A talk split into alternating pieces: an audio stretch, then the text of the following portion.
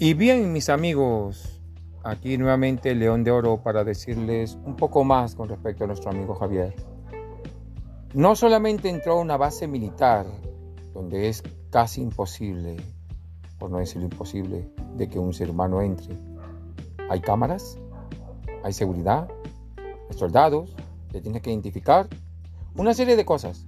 Pero sin embargo nuestro amigo Javier pudo atravesar todo y pudo realmente entrar hasta las recámaras, hasta los cuarteles, eh, estar cerca a las armas, eh, armamento y todo eso, cosa que es imposible.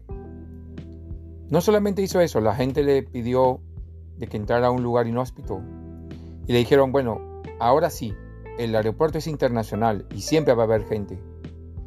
Y nuestro amigo Javier se dirigió al aeropuerto y ¿qué creen? No había nadie en el aeropuerto.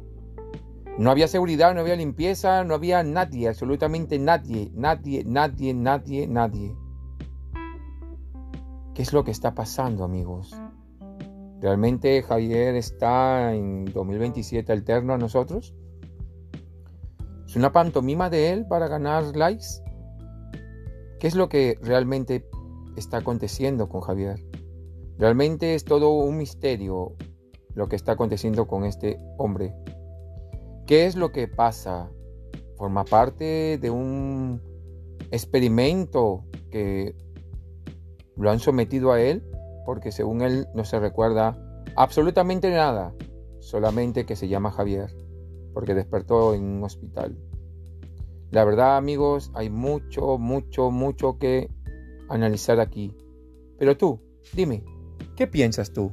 ¿Realmente él está en una realidad alterna? Quédate para seguir investigando.